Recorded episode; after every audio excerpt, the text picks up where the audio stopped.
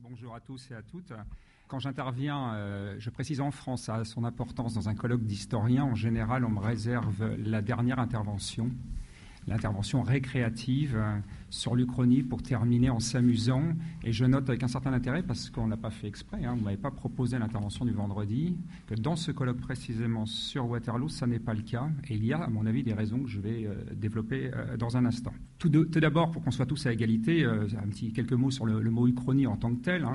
L'Uchronie, le terme a été forgé par Charles Renouvier au XIXe siècle, en 1857, dans la revue philosophique et religieuse, dans lequel euh, euh, il, commence à écrire, pardon, à élaborer un texte qu'il va développer sur quelques décennies, euh, qui s'appelle justement Uchronie, et dans lequel il refait, je cite, l'histoire logiquement telle qu'elle aurait pu être depuis la succession de Marc Aurèle, où un certain Avidus Cassius lui succède au lieu de Commode, et développe l'histoire, une histoire de réforme, cette fois, une histoire très différente de la nôtre sur près de mille ans, Renouvier poussant le détail jusqu'à imaginer l'histoire des arts, l'histoire des sciences parallèles. Donc, on l'aura compris, l'Uchronie, ça n'est pas le négationnisme, on ne nie pas l'histoire. Ça n'est pas l'histoire secrète, ça n'est pas le masque de fer qui serait le, jumeau de Louis XIV, mais finalement, ce serait vrai ou pas vrai, ça ne change rien au monde tel qu'on le connaît. C'est un point de divergence bien précis euh, dans l'histoire, et à partir de ce point de divergence, une ligne, alors pour le coup pas parallèle à tort, parce que ça ne peut pas être parallèle, divergente, euh, voilà, euh, qui va décrire un univers qui évolue indépendamment d'une autre. L'Uchronie entretient dès sa création, j'ai envie de dire, euh, des liens forts avec Napoléon.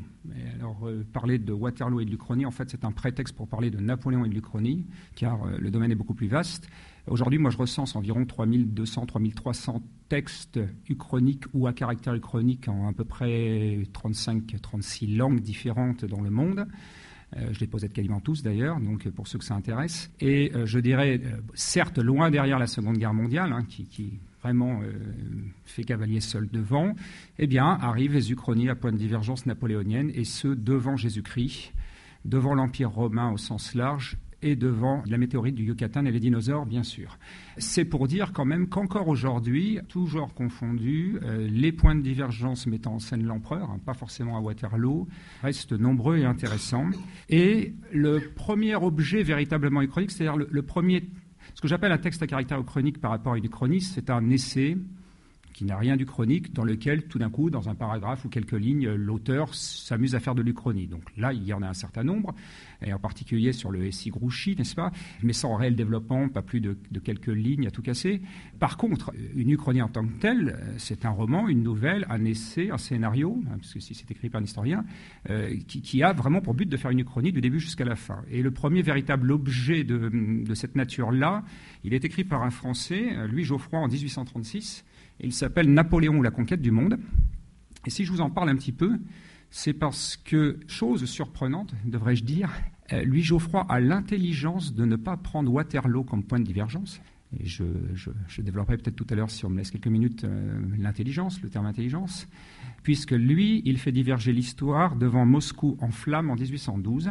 Et évidemment, à partir de ce moment-là, nous sommes dans, dans, un, grand roman à la fois. D'ailleurs, c'est très difficile pour ceux qui le lisent de savoir si on est dans la parodie ou dans l'admiration sublime. L'empereur, bien entendu, va conquérir la Russie, mais ne va pas s'arrêter là. Il va aller jusqu'au Japon, puis en Chine, puis il va conquérir l'Australie et d'ailleurs au passage, il va découvrir une mer intérieure, parce que je rappelle qu'à cette époque-là, l'Australie n'est pas totalement cartographiée. Revenant par le cap de Bonne-Espérance, il remonte, euh, il invente d'ailleurs la, solution scorbut, il n'y a pas de raison. L'empereur s'entourant toujours, et ça c'est une, spécificité de Napoléon, l'empereur s'est toujours entouré de scientifiques, hein, dès les campagnes d'Égypte, notamment quand ces scientifiques pouvaient avoir d'intérêt pour les campagnes militaires, et, bien entendu euh, pour rentrer chez lui, euh, après cette grande victoire, et avant de conquérir l'Amérique, il va passer au large de Sainte-Hélène. Et là, Geoffroy invente l'une des deux grandes figures de style de l'Uchronie, qui ce que j'appelle moi le clin d'œil au lecteur.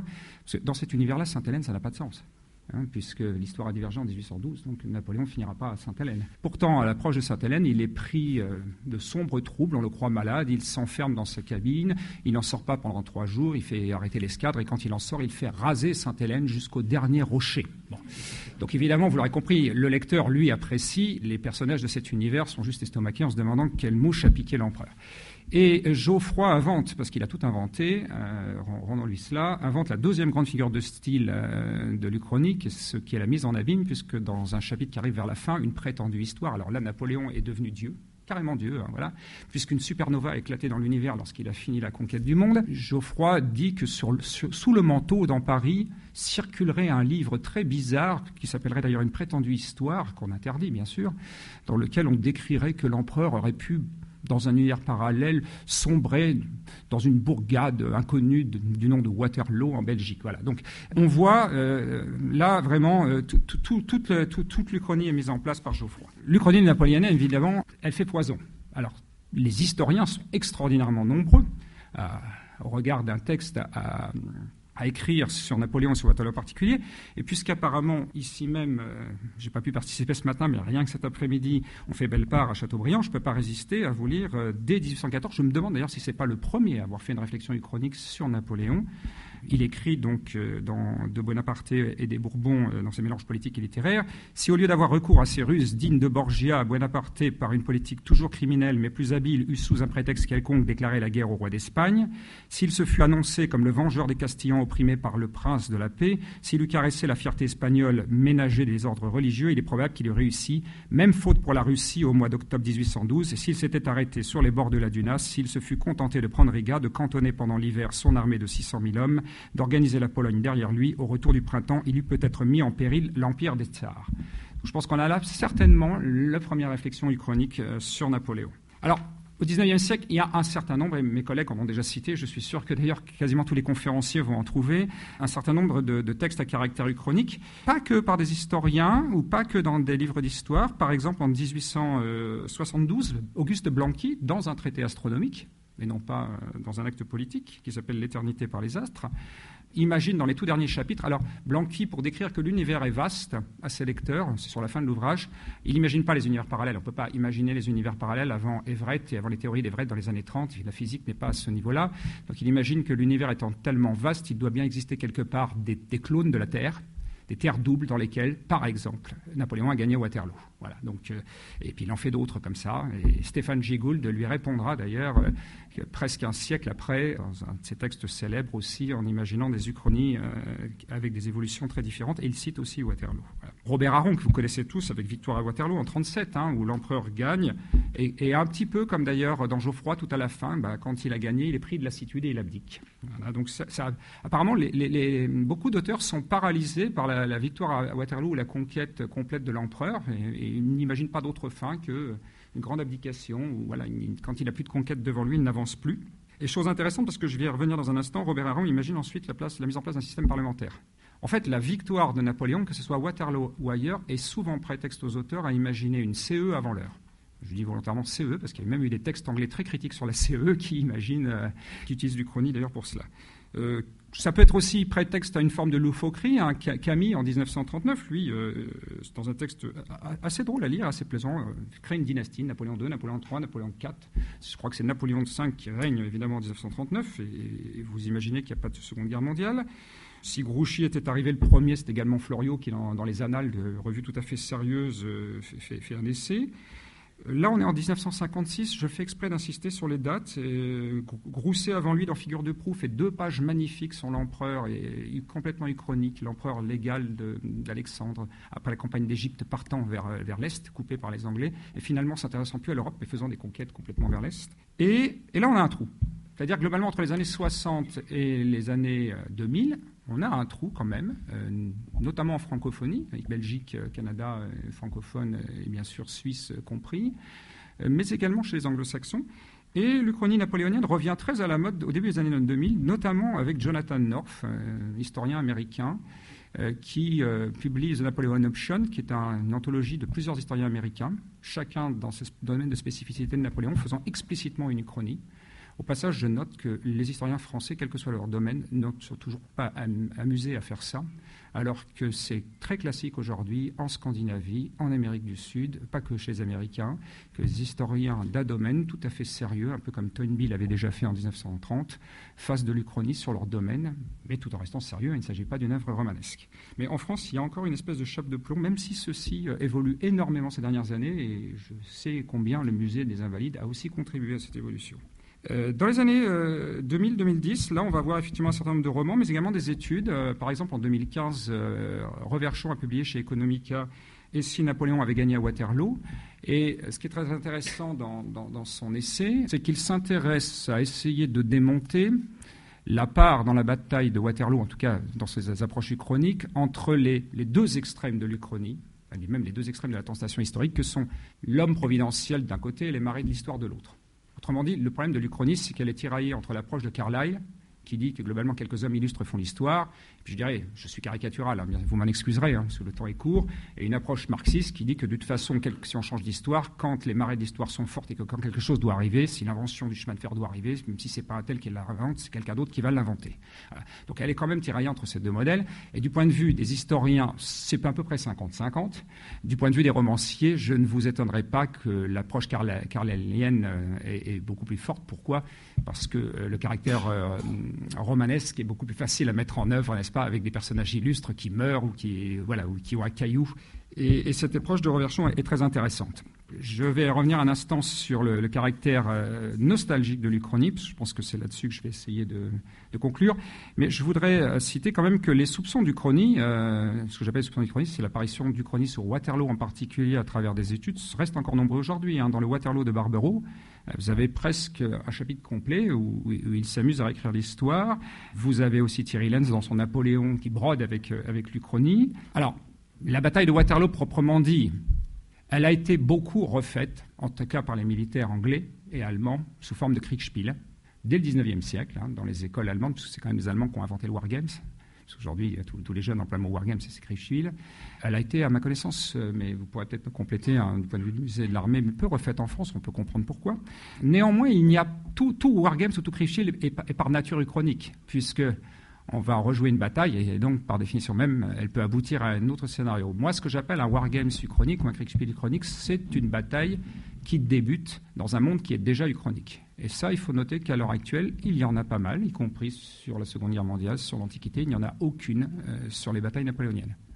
Donc c'est assez intéressant. Euh, les batailles napoléoniennes sont plutôt refaites telles qu'elles ont été euh, décrites, avec toute la difficulté d'ailleurs de connaître les positions de départ.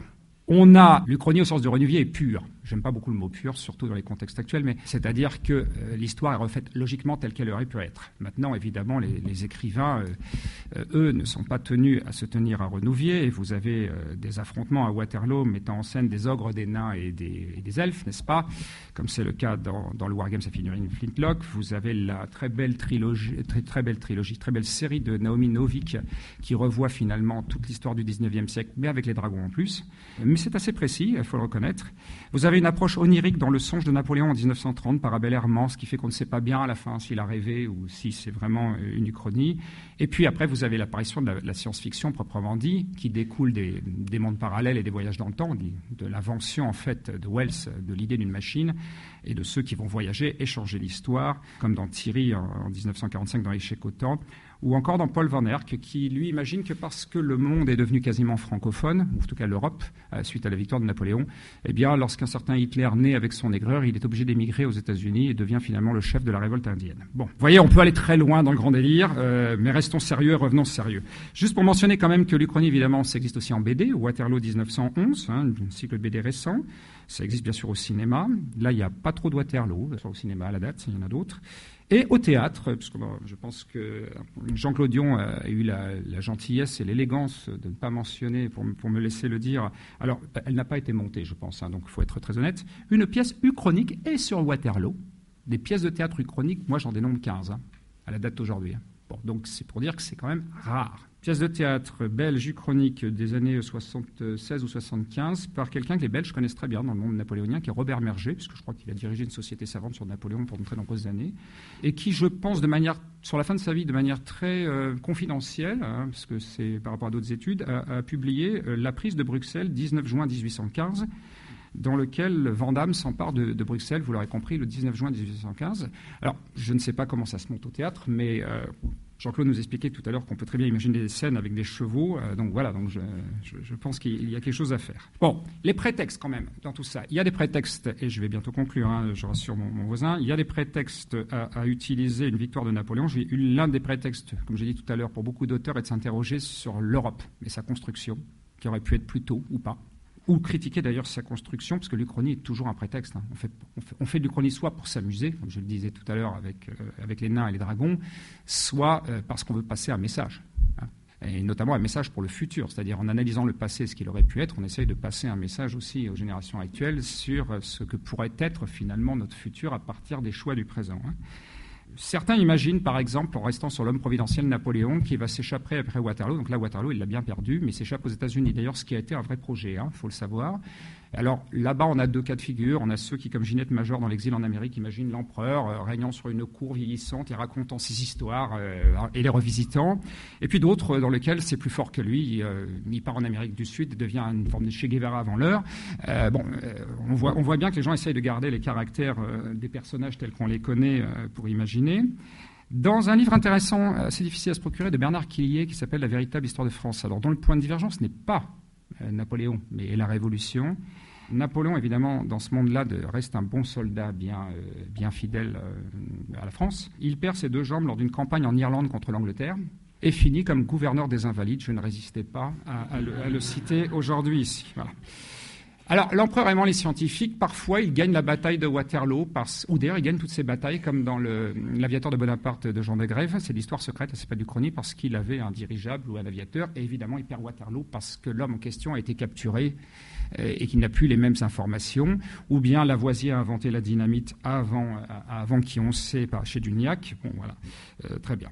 Bon, pour terminer quand même, et avant de conclure avec une, citation de, Paul Valéry, les uchronies napoléoniennes pour les Français sont nostalgiques en ce sens qu'elles sont pessimistes alors je vais tout de suite créer un blanc dans l'assistance, par opposition aux Uchronies où les nazis ont gagné la guerre, qui elles sont optimistes. Et là, en général, quand je dis ça, j'ai un blanc, on est à deux doigts d'appeler la sécurité pour me faire sortir. Ce que je veux dire par là, c'est que quand les nazis ont gagné la guerre dans une Uchronie, le point de vue est optimiste parce que ça veut dire que le monde dans lequel nous vivons, à moins d'être un nazi, est meilleur que ce qu'il aurait pu être.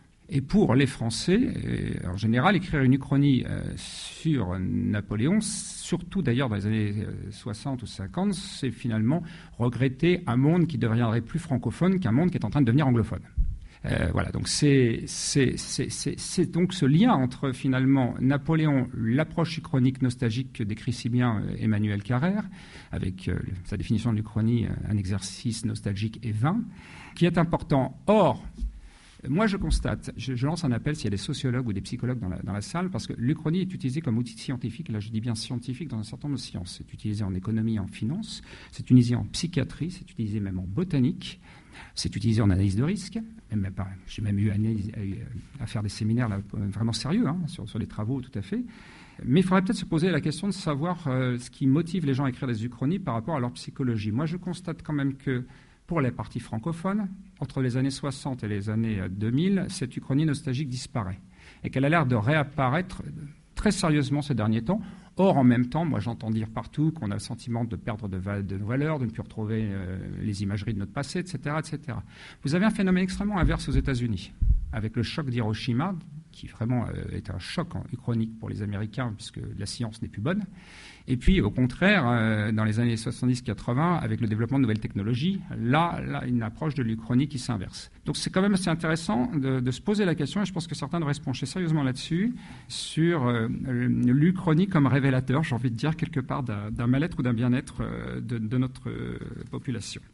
Alors évidemment, ça reste un exercice vain, parce que comme disait un sociologue belge, Stéphane Bernard, dire que la France aurait gagné à Waterloo ou pas, pour lui, il y aurait certainement le même nombre d'autos circulant à Londres et à Paris aujourd'hui. Alors ça reste à prouver. ça reste à prouver, euh, comme toujours, voilà, parce que c'est effectivement difficile. Je vais terminer, si vous me permettez, par une citation de Paul Valéry, qui écrivait dans ses variétés je cite Observez ceci sur vous-même, toutes les fois que l'histoire vous saisit, que vous pensez historiquement, que vous vous laissez séduire à revivre l'aventure humaine de quelque époque révolue, l'intérêt que vous y prenez est tout soutenu du sentiment que les choses eussent pu être tout autres, tournées tout autrement à chaque instant, vous supposez un autre instant suivant celui qui est suivi. À chaque présent imaginaire où vous vous placez, vous concevez un autre avenir que celui qui s'est réalisé. Si Robespierre l'eût emporté, si Grouchy fut arrivé à temps sur le terrain de Waterloo, si Napoléon avait eu la marine de Louis XVI et quelques suffraines, si, toujours si. Cette petite conjonction si est pleine de sens.